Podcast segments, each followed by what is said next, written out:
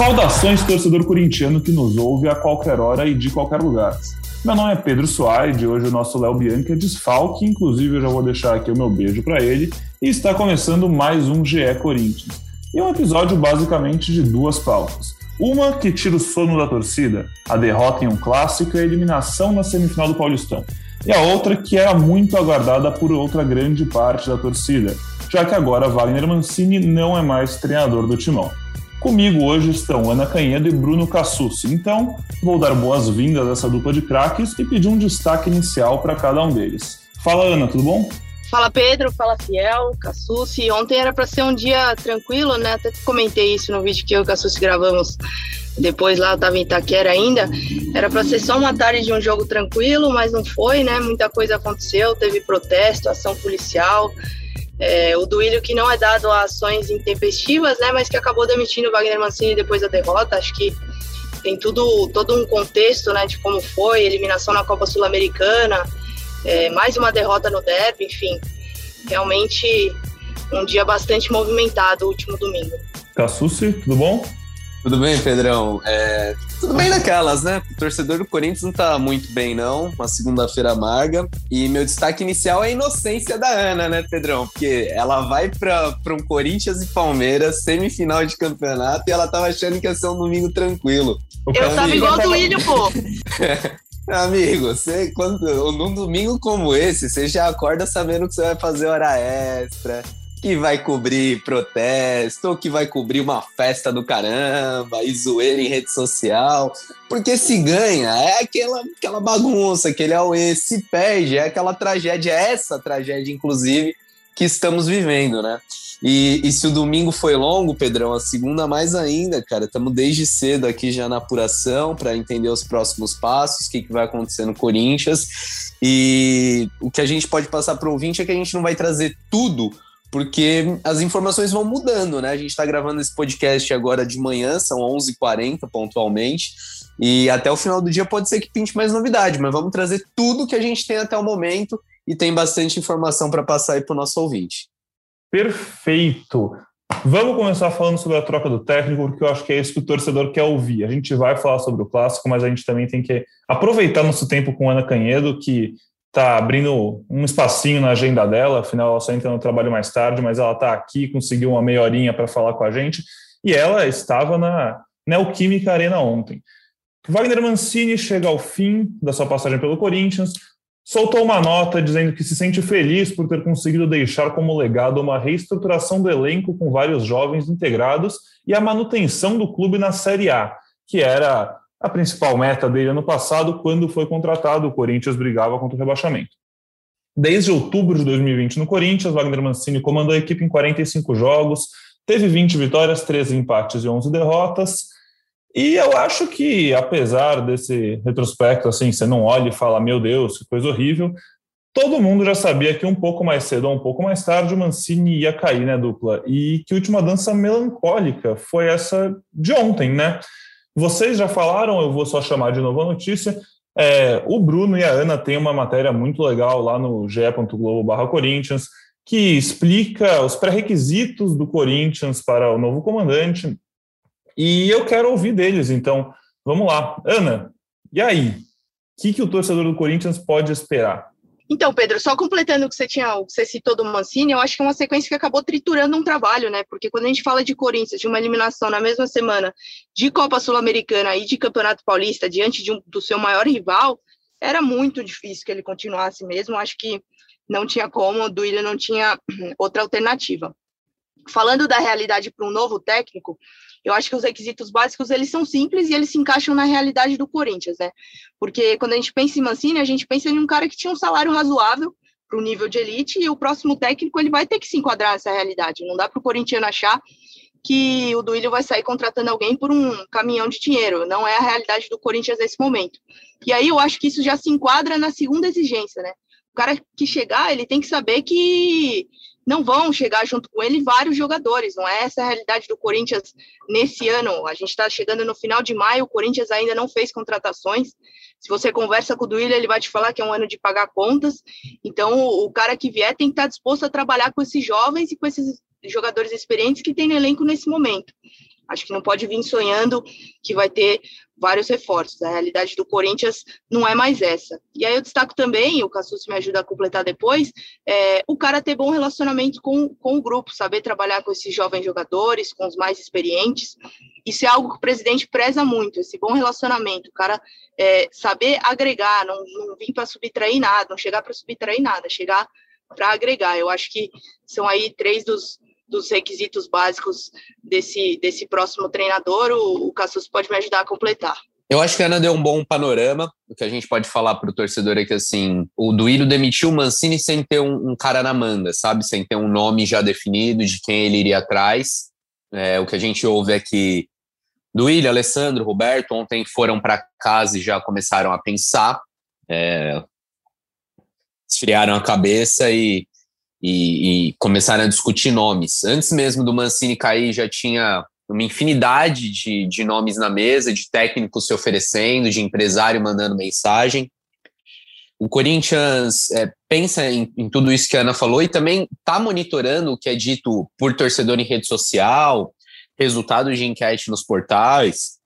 O, o Corinthians quer também um, um, técnico que agrade a torcida. Lógico que esse não é o único requisito, né? Não vai ser o torcedor que vai decidir a partir de uma enquete quem vai ser o comandante do clube, mas não vão buscar um treinador que tem uma rejeição alta, por exemplo, né? É, e, e, eu acho que é importante também a gente falar, Pedrão, o, o ouvinte está tá escutando e está pensando, pô, será que o Léo, será que o Braga caíram junto com o Mancini? Então calma, tá, fiel torcida. É um, é um desfalque pontual, Marcelo Braga está em férias, como a gente já antecipou, umas férias muito bem escolhidas, né? A data é, meticulosamente programada, né? Já sabia que havia uma fase difícil, Marcelo Braga chinelando. E o Leozinho, é, como a gente sabe que ele não ia estar em, em condições normais, né? O Leozinho, um cara já. É, quando vence, ele já vem ácido para o podcast. Imagina depois uma derrota num derby, é, na mesma semana em que tomou, dias depois, né, em que tomou quatro do Penharol. Então, até para preservar o Léo, para ele se acalmar um pouquinho, ele, ele nos, nos, desfalca hoje, mas em breve estará de volta. Se depois daquela goleada no Huancaio, ele ficou achando pelo em ovo aqui, né, Cassucci? Imagina hoje, ia ser um monólogo de 50 minutos descendo além em todo mundo. Eu vou então aqui passar por alguns nomes, porque a torcida, no fim das contas, quer saber dos nomes, quer imaginar e já está falando. E assim, a Ana levantou muito bem os pré-requisitos. E dois dos pré-requisitos, os primeiros que ela comentou, são dois pré-requisitos que, teoricamente, afastariam cada vez mais uma possível especulação de Renato Gaúcho no Corinthians, que é a questão do dinheiro, né? E a questão de saber que não vai contar com grandes reforços. A gente sabe que o Renato Gaúcho foi um cara que no Grêmio, durante muitos, muitos anos, pedia reforços para a diretoria, sempre usava a falta de reforços como uma desculpa pela falta de títulos, é, comparando com o Flamengo e o Palmeiras, principalmente nos últimos anos. Falava do orçamento, dos rivais. E a gente sabe que é um cara que ganhava bem, ganhava muito mais do que o Mancini e muito mais do que o Corinthians pode pagar. Entretanto, o nome do Renato Gaúcho aparece em pauta em redes sociais e até mesmo na matéria de vocês é citado esse nome. Então eu quero abrir com esse que eu acho que é uma unanimidade como o melhor técnico desempregado no Brasil hoje.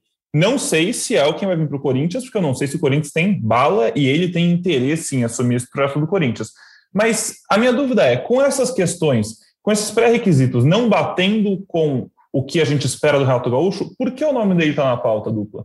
porque é um nome forte do mercado, é um nome que. É, é importante também a gente falar, Pedrão, o que, que, é essa pauta, né? A pauta não é necessariamente uma lista do Duílio. Essa pauta tem nomes oferecidos ao Duílio, nomes sugeridos.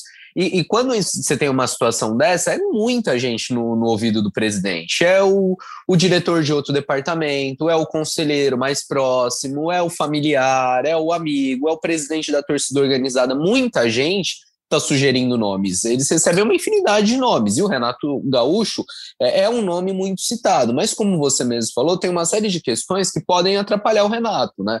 É, questão de salário, questão do Renato, acho que buscar um, um, patamar maior. Convenhamos, né, gente? Assumir o Corinthians hoje não é um trabalho fácil. O Corinthians é um dos maiores clubes do Brasil, é uma baita vitrine, mas é um elenco cheio de carências e de jovens.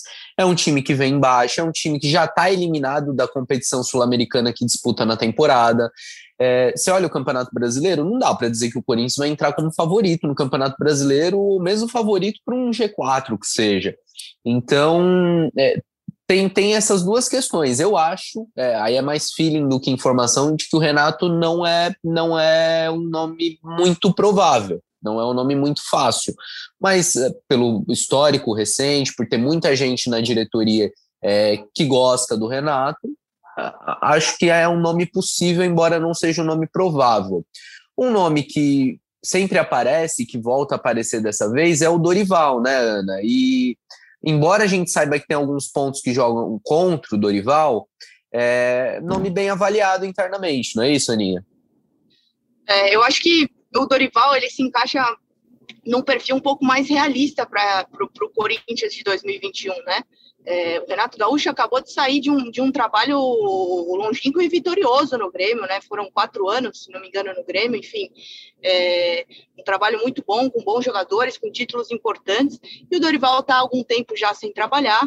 É um cara que sabe é, trabalhar com jovens jogadores. É, pude acompanhar um dos períodos dele no Santos, é, tinha bom relacionamento com o elenco e também não vai ser dos técnicos mais caros. Ele tem certa rejeição por alguns motivos internamente no Corinthians, mas eu acho que se ele topasse, enfim, se o Corinthians for atrás, eu acho que daí pode sim é, quem sabe, alguma coisa avançar. Eu acho que é, aí também um pouco mais de feeling do que de informação, eu acho que o próximo técnico do Corinthians ele vai estar parecido com o que foi do Wagner Mancini, é, uma bem realista, assim, pés no chão, uma escolha bem pés no chão, porque é a realidade do Corinthians nesse momento, Pedro. Não adianta, não adianta querer fugir, não adianta sonhar com mais do que você vai poder é, entregar para esse técnico nessa temporada, né? Como o Cassus falou, já está eliminado da Copa Sul-Americana, é, tem um confronto difícil na Copa do Brasil contra o Atlético Goianiense e vai começar o Campeonato Brasileiro. Então, assim, não adianta sonhar com muito e acabar entregando pouco, sabe? Eu acho que o Corinthians tem que, tem que fazer uma escolha pés no chão.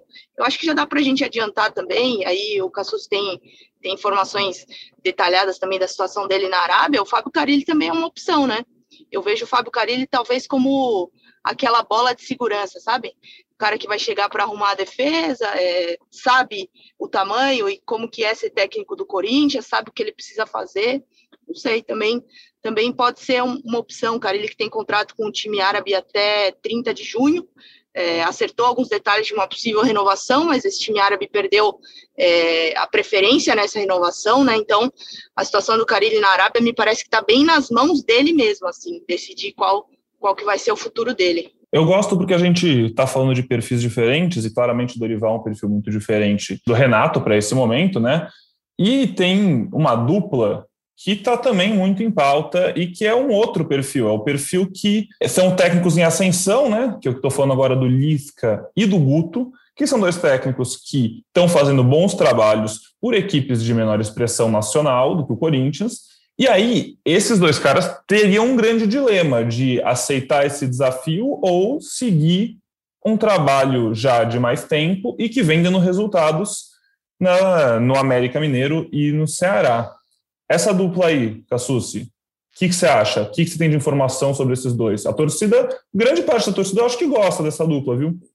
O que eu tenho de informação desses dois é que há mais interesse deles, por enquanto, do que do Corinthians. É, tanto Guto como Lisca vêm de bons trabalhos, é, em clubes menores, é preciso a gente ponderar, né? Precisariam ser testados em, em, num clube do, do tamanho do Corinthians. É, mas por enquanto o que eu ouvi é que é muito mais um desejo desses treinadores e das pessoas que, que o cercam do que de fato é, deles, deles da, da, da, diretoria, né? Um, um, outro nome, Pedro, que é até legal a gente trazer aqui, eu vou contar uma história de bastidor de um cara que adoraria comandar o Corinthians, mas que, pelo menos até o momento, eu não ouvi e acho que é improvável que o Corinthians vá atrás dele, é Juan Carlos Osório. Juan Carlos Osório que está desempregado lá na, na Colômbia, ele dirigiu São Paulo aqui, ficou muito conhecido por dirigir o São Paulo, tinha as canetas na meia, né? Ficou famoso para aquela história. E, e, eu sei que desde que saiu a notícia da demissão do Mancini, o Osório, principalmente as pessoas que trabalham com ele, começaram a se movimentar no sentido de buscar informações. Ah, o que, que o Corinthians está querendo? E, e, de até tentar fazer contatos, mostrar para o Corinthians que estão aí no mercado. É, e aí eu lembro de, da Florida Cup, e agora eu, eu preciso lembrar o ano exato, mas se não me engano, de 2016. É, o Corinthians foi disputar a Florida Cup e o Osório estava lá. É, para observar o Titiarito. Ele era técnico da seleção mexicana, o Titiarito estava disputando a Florida Cup também. E o Osório estava por lá, aproveitou para jogar tênis um dia nos Estados Unidos, jogou tênis com o Rogério Senna, e um dia encontrei o Osório no saguão do hotel e, e fiquei conversando. E, e, ele me falava da experiência que ele teve no São Paulo e ele me confidenciou que adoraria dirigir o Corinthians, que ele ficou muito impressionado com a torcida do Corinthians e que se um dia ele voltasse ao Brasil, ele gostaria de comandar o Corinthians. Era um clube que ele, que ele olhava com muito bons olhos, que é, mexia com ele toda aquela paixão da torcida e tudo que envolve o Corinthians e que era um sonho dele. É, não sei se é sonho do Corinthians, viu, Pedrão? Porque o que acontece? A gente ouviu que, diferentemente de outros momentos, é, principalmente de quando o Andrés era presidente, quando o Andrés era presidente, trocava um técnico, demitia um técnico, e a gente já ouviu, ó, não vai ser gringo, não vai ser estrangeiro. Porque o Andrés não gostava, achava que demorava muito, que era uma coisa muito arriscada, sempre preferiu é, apostas caseiras. Dessa vez, nacionalidade não é uma, um, um pré-requisito ali, não é um, um, um critério de corte, sabe? Ah, se não é brasileiro, a gente não vai atrás mas ao mesmo tempo a diretoria entende que é muito difícil é, contratar um gringo agora. Primeiro porque quase todos os estrangeiros, quando vêm para cá, numa composição, quando você vai fazer o contrato, esse contrato é fixado em dólar. Hoje o dólar, é, não vi a cotação, mas abriu ali em 4,30, 4,27.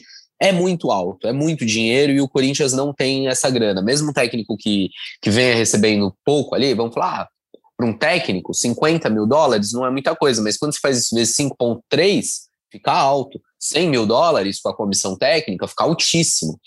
Então, um estrangeiro hoje é muito difícil e eles entendem que tem uma dificuldade na adaptação, que não seria tão fácil. Isso acho que pode haver discordância ali, mas é, é um, um, pensamento da diretoria, né? É, e basicamente o cenário é esse, Pedrão. Muitos nomes ventilados, muitos nomes estudados. O Corinthians pensa num perfil, mas até o momento que a gente grava aqui, 11h55, ainda não tem aquele alvo definido de falar: ó, é esse cara, vamos para cima, vamos negociar e vamos tentar fechar. É disso que eu tô falando. Aqui tem informação, tem bastidores, tem Bruno Cassucci lembrando histórias enquanto via Rogério Ceni e Osório jogando tênis na Flórida. O Jair Corinthians é diferenciado. Pessoal, antes de. Eu vou querer saber a opinião de vocês, porque a gente está falando muito de informação, isso é muito legal. E antes de eu passar para essa parte da opinião, eu vou só jogar mais um nome e eu quero saber se vocês têm alguma informação, além de todos esses nomes que a gente já falou, e alguma outra. Alguma outra história que acham que vale a pena contar nesse momento. O outro nome que eu quero só jogar aqui no alto se chama Silvinho, que há muito tempo foi visto como um possível sucessor do Tite, um cara que fez parte da comissão e era um aprendiz e foi para a França e conheceu o futebol europeu. E é um nome que a gente já viu jogado por aí em algumas especulações do futuro técnico corintiano. Então, junto com essa pergunta do Silvinho, fica também o convite para falarem se tiver mais algum nome que a gente ainda não abordou. Silvinho é sempre o nome que aparece, né? É impressionante, né? A gente fala de técnico para o Corinthians, naturalmente fala-se do Silvinho.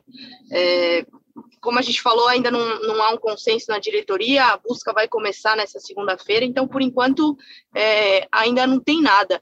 Mas é, é curioso, você já me permite me antecipar, Pedro, já dar minha opinião aqui eu acho que não é o momento para o Corinthians fazer aposta, sabe?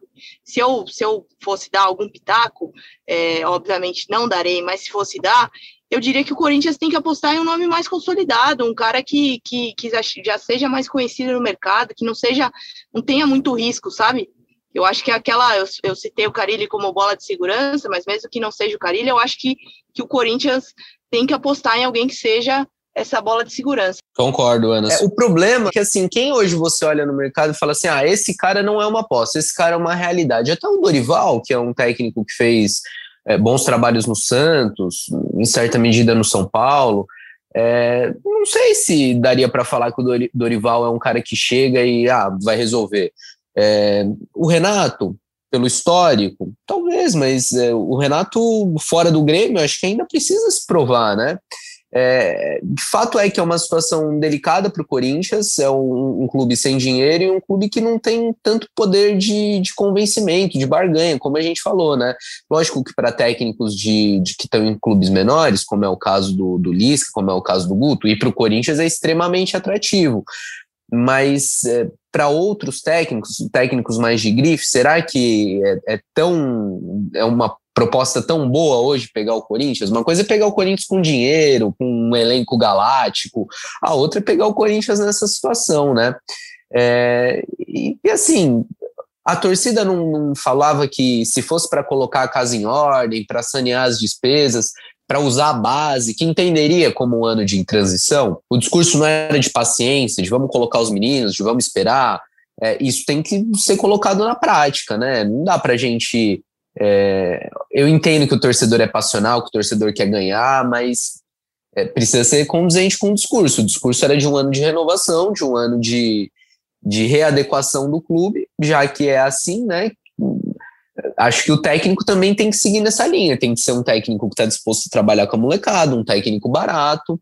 Acho que o Corinthians precisa levar isso em consideração, não pode sair fazendo loucuras. E o que você mesmo disse aí de ser alguém mais já provado, a gente está falando bastante do Lisca e do Guto como bons trabalhos, mas ainda falta eles se provarem né, num ambiente maior, falta esse passo do clube menor para um clube do tamanho do Corinthians, derruba muita gente. Tem muita gente que não tem a perna desse tamanho, né, Cassus? Então, a gente também não sabe se daria certo, está longe de ser uma garantia. Até por isso, eles têm esse interesse mais do que o Corinthians, como você disse hoje. Na minha humilde opinião, eu acho que vocês estão corretíssimos, eu concordo com você nessa questão do ano de transição. Eu só acho que o Corinthians deve tentar o Renato Gaúcho por um simples motivo. O Renato Gaúcho, no Bem Amigos, semana passada, é, disse que recebeu propostas milionárias da, de fora do país e que recusou porque o dinheiro para ele hoje não é a prioridade número um. A gente sabe que o dinheiro não ser a prioridade número um é muito diferente de aceitar ganhar um salário mais baixo do que ele acha que ele merece. E é, que a diferença Exato. do salário oferecido lá para o que o Corinthians vai oferecer pode ser suficiente para ele falar, tá, o dinheiro não é a prioridade número um, mas isso aqui também não dá. Isso pode muito bem acontecer. Porém, a impressão que passa do Renato Gaúcho é que ele gostaria e estaria esperando uma possível queda de Rogério Ceni ou Cuca em Flamengo ou Atlético Mineiro, que são dois técnicos que são pressionados pela torcida constantemente e têm elencos milionários e muito qualificado em mãos. Mas, aparentemente, o Rogério Ceni vai se estabelecendo no Flamengo. O Cuca vai aos trancos e barrancos começando a entregar mais. O Hulk virou mais atacante lá no Atlético, está fazendo gol, o time está melhorando. Então, assim, o Renato Gaúcho já deixou claro que a meta dele é ser o próximo treinador da seleção brasileira. Se ele assume um Corinthians que tem muito mais a ganhar do que a perder, porque o time já está numa baixa, talvez não seja o desafio que ele precisa para ser efetivamente consolidado, para ele se provar como o sucessor do Tite, porque hoje a gente tem um ponto de interrogação grande nisso. Então, assim, eu acho que valeria o Corinthians ir atrás do Renato Gaúcho e perguntar: ó, essa é a sua ambição? Você quer se provar? A gente vai tentar pagar o máximo que a gente puder para você, mas ainda assim é abaixo do que você quer ganhar, a gente sabe disso. Mas aqui você vai trabalhar com essa molecada, que você já revelou uma molecada boa no Grêmio, a gente tem uns medalhões, se você quiser tentar, né? Fazer sua magia, como você fez com alguns lá no Sul também. Se você quiser tentar dar um jeito de fazer o Jô voltar a jogar bola, vai ser muito bem-vindo. E tá aqui nossa proposta. Você acha muito viagem, Cassucci? Não, não acho viagem, não. É, até por ser um cara que está no mercado, né? Acho que tem que tentar, tem que ir atrás. É, eu só queria arredondar, a gente falou de, de Carilli, né? O Carilli, ele ainda tem mais um mês e meio de contrato, o que passou foi a, a prioridade do Itihad de renovar com ele mas ele ainda tem contrato, porque já no domingo começou a circular uma informação ou uma suposição aí de que o Carilli é, estaria sem contrato, estaria livre no mercado, não está. É, vai ficar em breve, mas ainda não está, e até por isso eu acho improvável, porque o Corinthians tem duas semanas para começar o brasileiro, não dá para começar o brasileiro com um técnico e depois mudar. É, embora o Carilli veja com bons olhos um retorno ao Brasil, eu acho improvável a volta dele para o Corinthians agora. E o Silvinho, é, a prioridade dele, como já foi em outros momentos, né, é continuar na Europa. Silvinho, é, eu acho que, dependendo do projeto, é, do, do, da conversa ali com o Corinthians, poderia ser convencido, mas a, a primeira ideia dele não é voltar para o Brasil no momento. Então, como, como já vai ficando claro, né, por tudo que a gente vai falando, né, Pedrão, é, tem, tem cada um com sua nuance, cada um com seu pró, com seu contra, é um quebra-cabeça aí, é um dilema que a diretoria do Corinthians tem para resolver. Narrativa do Silvinho, ela parece que se repete, né, né, Cassucci? É, sempre aparece ele, enfim, é sempre o um nome que, que a Fiel cita, é, sempre aparece naquele no Twitter comentado, mas é, nunca vai para frente, né? É curioso isso em troca de técnico, esses nomes que acabam se repetindo. É, o Silvinho muito pela expectativa que se tem em torno dele, porque o Silvinho como técnico mesmo, a experiência que ele tem é muito pequena, né? Ele ficou poucos meses no Lyon, teve maus resultados, foi demitido, é, mas trabalhou com o Tite na seleção, no próprio Corinthians, é, estudou muito, tirou licença da UEFA, então é, é, mais pelo que se imagina que ele pode entregar do que pelo que ele já entregou como treinador mesmo. E eu acho que só para arredondar esse papo de técnico, é importante uma outra coisa. O Corinthians deve tentar decidir seu novo técnico rápido, né? Na quinta-feira tem um jogo treino contra o Sport Rancaio, que não vale nada na Sul-Americana. Na outra quarta, outro jogo treino que não vale nada contra o River Plate de Assunção os dois jogos em casa. E aí, no domingo, dia 30 de maio, às 18 horas e 15, horário de Brasília, o Corinthians estreia no Brasileirão contra o Atlético Goianiense, adversário também da Copa do Brasil. Então, Corinthians vai estrear contra o Atlético Goianiense em 30 de maio e depois vai ter uma sequência de três jogos contra o Atlético Goianiense nas quatro seguintes partidas. Atlético Goianiense, Atlético Goianiense, América Mineiro, Atlético Goianiense. E aí, depois de decidir se passou ou não na Copa do Brasil, um clássico contra o Palmeiras, só para dar uma melhorada no Só isso.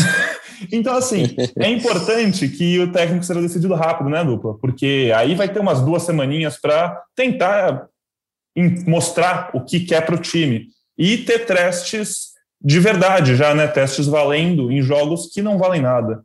É, não é, não é nem, nem questão de pressa, né? É questão de, de bom senso mesmo. Tem que, tem que aproveitar até. Eu acho que, que há esse entendimento da diretoria que a demissão aconteceu ontem, a gente está gravando hoje, segunda-feira, justamente para não ficar adiando o inadiável, né? E aí você já consegue começar a semana indo atrás de outro, outro treinador, enfim, que essa definição saia logo. Eu imagino que a expectativa da diretoria seja tentar fazer esse acerto ainda nessa semana. E aí é, por bom senso, o cara começar a trabalhar o quanto antes e o quanto antes é, conhecer o elenco, conhecer os jogadores, ver o que ele tem à disposição e já pensar, pensar nessa equipe para a Copa do Brasil e para o Brasileirão. O podcast não acabou ainda, mas eu vou agradecendo a presença de Ana Canhedo, que, como eu disse, achou um espacinho na sua agenda para falar com a gente, para falar com a Fiel. Ana, muito obrigado. Agora eu sei que sabe que você tem seus compromissos e daqui a pouco você está entrando aí para mais uma longa cobertura do Coringão no ge.globo barra Corinthians, não é? É isso. Valeu, Pedrão, valeu, Cassucci, valeu, Fiel. Mais tarde estamos aí que a semana vai ser, vai ser longa. Valeu, gente. Bom, a Aninha se foi, mas eu sigo aqui com o Bruninho Cassucci. Bruninho, foi mal, foi a Aninha. Relaxa. Bom, a Aninha se foi, mas eu sigo aqui com o Bruno Cassucci. E enquanto a gente não tem um técnico definido para o futuro do Corinthians, o que, que a gente sabe daquele quem fica, quem vai, hein, Cassus? Seguimos e você, né, Pedrão? Tabelando, espero que com uma qualidade melhor do que a de, de Otero e Ramiro ali na meiuca do Corinthians, do que de Gabriel e Ramiro, que, que foi dureza no, no derby, mas isso a gente vai falar mais para frente. É, enquanto o Corinthians não decide seu novo técnico, enquanto a diretoria busca no mercado um substituto para o Mancini, é, eles apostaram numa solução caseira já do elenco profissional. É, no domingo, na noite do domingo, a gente imaginava a gente até ouvia que é, o Danilo, técnico do Sub-23, poderia ser promovido para dar os treinos é, dessa semana. Outra opção seria o Tarcísio Pugliese, técnico do Sub-20. E no fim das contas, a, a, diretoria não quis nenhum dos dois. O Danilo, pela inexperiência, né? Ele ainda está tirando certificação, é um cara que está bem no começo de carreira. e está preparando o Sub-23 para a estreia no Brasileirão de Aspirantes, que começa no dia 10. O Corinthians tem clássico contra o Santos. Então o Danilo foi descartado. E o Pugliese também não tem nem duas semanas de Corinthians, acharam que seria muita coisa ele já chegar no time profissional. E aí o que a comissão técnica, o que a diretoria decidiu é que os membros da comissão técnica, pessoal que já está lá, então o preparador físico Flávio Oliveira, o analista Fernando Lázaro e o observador Mauro da Silva, esses três serão os responsáveis por comandar os próximos treinos. É, essa decisão, Pedrão, é, me chama a atenção porque, assim, na quinta-feira tem jogo, né? Mesmo o Corinthians já estando eliminado, sem chances de classificação na Sul-Americana, tem jogo contra o Sport Fancar em casa. É, se não vai subir ninguém para ser o técnico agora, é, é um indicativo de que a diretoria tem pressa, de que a diretoria quer decidir isso logo. Eu não descarto nem ter um novo técnico já na quinta-feira no banco.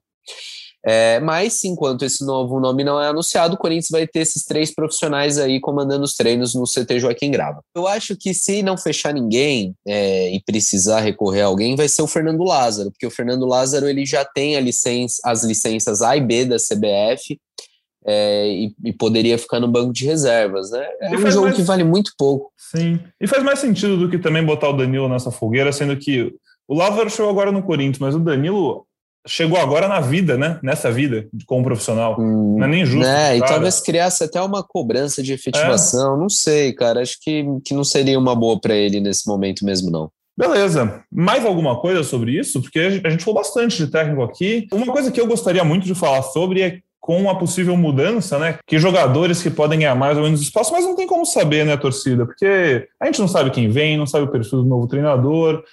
A gente imagina que talvez Otero, Léo Natel venham a perder espaço, porque são jogadores que era meio evidente para todo mundo, menos o Mancini, que devia ter seus motivos, devia, né, nos treinos, ver alguma coisa que a gente não via, e até nesse momento de pandemia a gente não tem acesso aos treinos como tinha antigamente, para poder ter essa cobrança.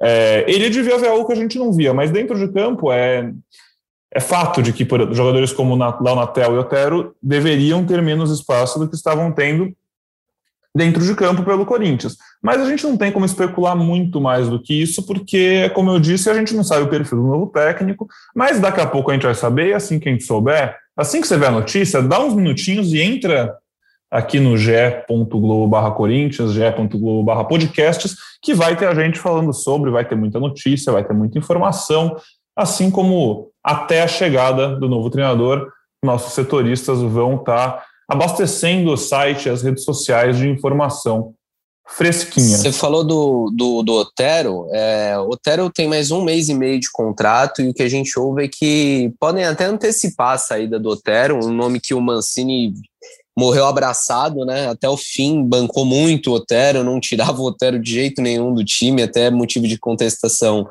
da torcida e da diretoria. Otero não vai ter o contrato renovado, assim como o Gemerson, isso já estava decidido antes mesmo da queda do Mancini. O Mancini sabia disso, continuou bancando os dois, mesmo sabendo que não que eles não ficariam depois do meio do ano agora. É, e, e, o Corinthians deve passar por uma reformulação, né? Não descarto aí que mais jogadores sejam negociados, sejam emprestados. O Mancini já fez uma boa limpa no começo do ano, mas acho que mais pode vir pela frente. E uma coisa que, para a gente arrematar esse assunto técnico, até falar um pouquinho do derby, Pedrão, eu acho que vale a gente destacar que, diferentemente do que rolou com o Thiago Nunes, que ali já tinha um desgaste entre jogadores e comissão técnica e o técnico, é, os, os, atletas do, do, elenco gostam muito do Mancini. E ontem, na saída do vestiário, já depois do anúncio da demissão, fizeram fila para abraçar o Mancini, um a um ali cumprimentando o técnico, agradecendo. Um dos que mais agradeceu o Mancini foi, foi o Gustavo Mosquito. Ele voltou ao Corinthians pelas mãos do Thiago Nunes, pediu o retorno dele de empréstimo, mas foi o Mancini que, que deu mais chance, né? Que botou ele para jogar, que firmou ele como titular. E o Mosquito agradeceu bastante, falou que nenhum técnico desenvolveu ele tanto como o Mancini. É, é, lógico que havia discordâncias em relação a algumas decisões do Mancini, é, apontavam falta de critério é, para, às vezes, colocar um jogador titular, no jogo seguinte, às vezes, nem relacionar esse atleta. É, mas, no geral, o grupo gostava bastante do Mancini É, a diretoria também é, tinha um apreço pelo Mancini, é, foi um técnico muito compreensivo, um técnico que não ficou pedindo reforços, um técnico que usou a base como o, o clube é, é, gostaria, né? Que deu chance para a molecada. Pode não ter ter usado da melhor forma, aí cada um vai discutir, ah, podia ter dado mais chance para um, para outro. É, em alguns jogos do Paulista ele ficou bancando o veterano enquanto poderia ter usado os garotos, eu concordo, mas acho que o Mancini também tem méritos, acho que ele teve muitos erros, e a gente também vai falar isso no, na parte do, da análise do derby. O Mancini errou muita coisa, tomou, fez escolhas erradas, seja em escalação, em substituição mas eu acho que de alguma forma fica um legado. Acho que o, o, legado da renovação do elenco, dessa limpeza que foi feita, acho que o legado de ter promovido e ter dado chance a muitos garotos da base. É, não esperava muito mais do Mancini quando ele chegou ao Corinthians. Eu acho que ele entregou o que dele se esperava. Tirou o time do rebaixamento, é, ajudou nessa reformulação, foi compreensivo com a situação financeira do Corinthians e entregou um trabalho mediano, né? Acho que, é, com todo respeito, o Mancini não é um, um, dos técnicos top, um dos técnicos de elite do nosso futebol brasileiro. E, pelo menos para mim, fez o que dele se esperava. Você, ficou decepcionado, ficou frustrado ou sua expectativa com o Mancini também já, já era essa, Pedrão? Eu acho que o Mancini viveu tempo demais para morrer como herói, sabe? Ele teve aquela e te, teve a época do mancinismo, teve o crescimento no passado, e curiosamente, no, ao mesmo tempo que ele foi perdendo a empatia da torcida corintiana, ele foi realmente deixando um legado. E aí eu concordo 100% contigo, Cassucci. Porque, e eu gostei porque você já me deu dois ganchos naturalmente para a gente ir passando desse assunto para falar do derby. Porque o primeiro Otero, é, ele realmente foi até o fim abraçado o Cotero e ontem ele assinou sua carta de demissão no segundo tempo para mim, colocando o Otero para jogar na ponta direita em alguns momentos. Ele desfez o esquema porque não estava dando muito certo, os três zagueiros com o Mandaca na, na, na, direita. E aí é o outro assunto que eu vou querer falar, que é o ponto positivo. Esse legado de subir João, subir não, né? Mas dá, só não só subir, dá confiança para João Vitor, Raul, firmar os três zagueiros que, apesar da derrota ontem, se mostram pouco a pouco o sistema mais confiável para esses jogadores e, como a gente já disse, potencializa muito desse elenco do Corinthians. Ontem a gente viu o tamanho do problema que é esses três zagueiros sem o Fagner. O Fagner, que tantas vezes já foi citado como o jogador mais importante do Corinthians, ontem, para mim, ficou claro que ele definitivamente precisa sempre estar nessa conversa porque sem o Fagner ali na direita, tudo aos poucos, como um efeito dominó, foi despencando, obviamente contra um adversário mais forte, obviamente no desafio mais complicado desse Corinthians. O Corinthians não perdeu de 2 a 0 né, para o Palmeiras, gols de Vitor Luiz e Luiz Adriano. Luiz Adriano, que inclusive a cada derby se torna mais carrasco, né, Cassucci? Como gosta de fazer gol no Corinthians esse cara. No fim, teve um pênalti, o Luan pediu a bola, bateu no travessão.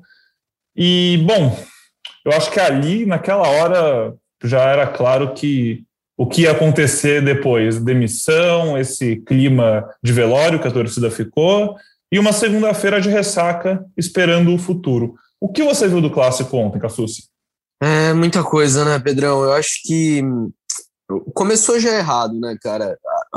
O Corinthians não teria nenhum cara à altura do Fagner para substituí-lo, mas eu acho que a escolha do Mancini foi talvez a pior possível. Eu acho que colocar o Mandaca nessa fogueira, é, por mais que ele já tenha atuado ali nessa posição, inclusive no jogo lá do Uruguai, eu acho que, que foi uma decisão errada do Mancini. Eu teria ido com o Mosquito. É, por mais que isso talvez deixasse espaços para o Palmeiras, deixasse o time mais agressivo, mas também seria um recado de que o Corinthians estava é, disposto a jogar, de que o Corinthians não, não abriria mão de, de atacar também o rival dentro da sua casa. E, e no fim das contas, o gol cedo acabou complicando muito as coisas para o Corinthians, né? Não só é, mentalmente, mas taticamente, porque o Palmeiras, a partir daquele momento, deu a bola para o Corinthians, e a gente sabe que o Corinthians não é um time muito criativo, né? Já tem dificuldades na criação e sem a sua principal válvula de escape, que é o Fagner, isso ficou ainda mais complicado. O Corinthians teve mais a bola, mas não sabia o que fazer com ela. A bola ficava ali com Gabriel e Ramiro, que é, não são articuladores, em alguns momentos eles podem até desempenhar essa função de fazer a transição da defesa com ataque, mas não tem isso como principal característica. O Corinthians ficava rodando a bola de um lado para o outro e mal conseguia finalizar ao gol do Everton. É, em, em jogada trabalhada, em jogada de, de troca de passe, o Corinthians conseguiu uma finalização que foi com o Luan, isso na jogada anterior ao gol do Palmeiras, e depois disso só chegou com um chute de fora da área. Um chute do Otero, um chute do Gabriel, mas um Corinthians que criou muito pouco, muito pouco. E aí o Mancini mexe no segundo tempo, é, mas também não achei que resolveu. Colocar Vital e Otero abertos é, mudou pouca coisa, ele tira uma referência, tira o Cauê, que participou pouquíssimo do, do clássico, mal pegou na bola o garoto. É, e aí o Corinthians eh, começa a ficar a conseguir articular um pouquinho mais, mas ainda assim com muita dificuldade quando põe a bola na área não tem ninguém para finalizar. E o Palmeiras mesmo sem a bola parecia ter o controle do jogo. O Palmeiras atacava com mais perigo é, é, quando chegava chegava com muita gente e era um Deus nos acuda para a defesa do Corinthians que estava exposta estava jogando adiantado né é, enfim, uma atuação muito ruim do Corinthians. Acho que a gente é, pode criticar individualmente. Tem muita gente para falar, né? Otero, mais uma vez abaixo, Gabriel e Ramiro não foram bem, é, o próprio Vital não entrou legal, o Cauê, como eu falei, não pegou na bola, mas foi um problema coletivo, né? Coletivamente o Corinthians não funcionou e, e ficou evidente a diferença do, do nível do, das duas equipes da diferença dos dois times. E ontem ficou evidente isso, porque o Palmeiras podia ter goleado o Corinthians. O Palmeiras jogou muito bem, fez 1 a 0 cedo. E aí, taticamente, uma, uma partida impecável. O Luiz Adriano um pouquinho mais recuado, junto com o Rafael Veiga, só lançando o Rony naquele facão, nos espaços que a defesa do Corinthians deixava nas costas da zaga. E teve muitas chances. Então, assim, a gente também tem que ter a humildade de exaltar o fato de ter pego um rival em um momento melhor, com jogadores melhores e num dia melhor. Importante falar isso também. A gente, obviamente, o torcedor corintiano não fica feliz com essa realidade, mas é a realidade do momento e a gente tem que entender isso. E isso é até muito importante para essa busca pelo novo treinador. O Corinthians entender esse momento, a diretoria saber o que quer e saber como competir, né? É mais importante, voltar a competir, eu acho.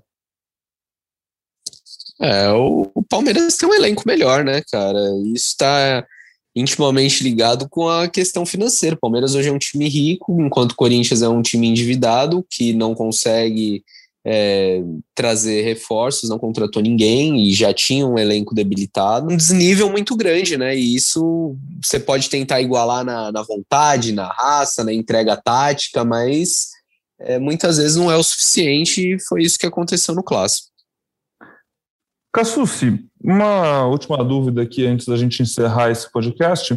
Você, enquanto a gente falava mais cedo, comentou Otero e Gemerson não vão renovar com o Corinthians. Isso, só para esclarecer para a torcida, já é um fato. Gemerson, que fez uma sequência de jogos muito bom, virou artilheiro contra a Inter de Limeira, depois agora Ontem não fez, obviamente, uma partida impecável, mas deu um bote no Rony ali, deu uma recuperação. E isso é importante falar também. Os três zagueiros do Corinthians, apesar de ter levado os gols, mais de uma vez a gente viu os três, João, Gemerson e Raul, dando piques, correndo atrás do Rony, que é muito rápido, se recuperando e salvando na hora da batida. Muito legal ver jogadores com esse potencial de né, zagueiros com esse potencial, essa velocidade, essa recuperação é muito importante no desenvolvimento dos jogadores, principalmente os dois da base. Mas voltando, Gemerson, que aos poucos foi ganhando mais o carinho da torcida corintiana, não fica mesmo? E Otero já entra na pergunta também. Não ficam, não ficam. O Gemerson, é, eu acho até que valia um esforcinho a mais, viu? Valia tentar segurar, porque é um baita zagueiro, mas é, a questão salarial, de luvas, o Corinthians entende que não está podendo e que é, não está podendo fazer grandes investimentos e que essa é uma posição muito bem servida do elenco, né? Que tem é, Bruno Mendes, que tem o Danilo Avelar, que em breve vai voltar, além dos dois titulares é, junto com ele no clássico, né, o Raul Gustavo e o João Vitor, e o Gil, que entrou ainda no primeiro tempo, porque o Gemerson sentiu uma lesão. É, então, antes mesmo eh, do derby, ou nas últimas semanas, isso já tinha sido passado para o Mancini, já está definido. A, torcida, a, a diretoria nem abriu conversas com esses jogadores sobre renovação e nem vai abrir a dupla em breve, vai deixar o Corinthians, e, e arrisco dizer que talvez até antes do fim do contrato, com a saída do Mancini, o Corinthians pode antecipar a saída dos dois. E aí já seria mais né, um, um mês sem pagar salário, no caso, né? Seria essa a justificativa? Olha, Pedro, eu não sei como seria essa composição, cara, porque não sei se os jogadores também aceitariam abrir mão de salário sem ter outro clube já engatilhado. Acho que se eles encontrarem um destino, o Corinthians conseguiria fazer essa economia, mas seria só para já, já liberar, sabe? O novo técnico trabalhar com as peças que ele sabe que vai contar depois, porque não faz sentido chegar um novo treinador, começar a montar o time ali com o Gemerson como titular e daqui um mês o cara tá, tá indo embora, né? Então acho que para facilitar a vida de todo mundo, a diretoria pensa já nessa liberação. Bom, Fiel, é isso. Como eu disse, uma segunda-feira de ressaca. Torcedor do Corinthians agora vai ter um tempinho para respirar, pensar no futuro, descobrir quem é o novo técnico do time. As próximas duas semanas, dois jogos que não valem nada. E eu agradeço a você que nos ouviu até aqui. Vou lembrar que você nos encontra Encontro GE Corinthians e todos os nossos podcasts no ge.globo barra podcasts, na sua plataforma agregadora favorita, Apple, Google Podcasts, Pocket Casts, Deezer, Spotify e agora também no Globoplay. Basta ir na aba Explore no app do Globoplay que você encontra a gente lá. Você pode e deve se inscrever, seguir o programa no seu tocador favorito, porque aí vai pintar notificação sempre que tiver episódio novo. Então, assim, quando a gente tiver aquele podcast de análise do novo treinador, o que esperar do futuro do Corinthians, ou quando o Coringão voltar a golear e aí aquela segunda-feira feliz para o torcedor, vai pintar notificação e você vai começar a semana com um sorriso no rosto ouvindo nossa voz. Você pode participar do programa, que o canal é aberto para você mandar sugestão, críticas, cornetadas, elogios. É só falar com a gente nas redes sociais. Você encontra a gente no Twitter como arroba a Ana Canhedo como arroba Ana Canhedo e o Bruno Cassucci como arroba Bruno Cassucci, com dois S e depois dois Cs. E bom, hoje joga o Corinthians feminino, só para constar também, contra o Grêmio, às 8 da noite. Se vencer, as Minas do Timão vão passar o Palmeiras e assumir a liderança do Brasileirão. E o time do Corinthians masculino, como eu disse, volta a jogar na quinta. E aí, na sexta-feira, a gente vem aqui falar sobre o jogo. Quem sabe antes a gente já não está aqui falando sobre o novo técnico. Fica ligado, porque pode acontecer. É, inclusive, minha expectativa que lá até para quarta, quinta, alguma coisa oficial já seja anunciada. Mas é isso, pessoal. Cassucci, a Ana não tá aqui para dar tchau para ela, então eu vou. A ordem alfabética começa com você. Muito obrigado.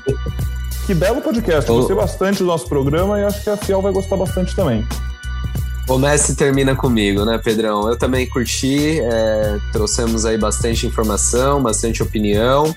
É, para quem quiser se manifestar lá no nosso site, tem também uma enquete sobre quem deve ser o novo técnico do Corinthians. Até o momento, Renato Gaúcho vai ganhando disparado com 47% dos votos.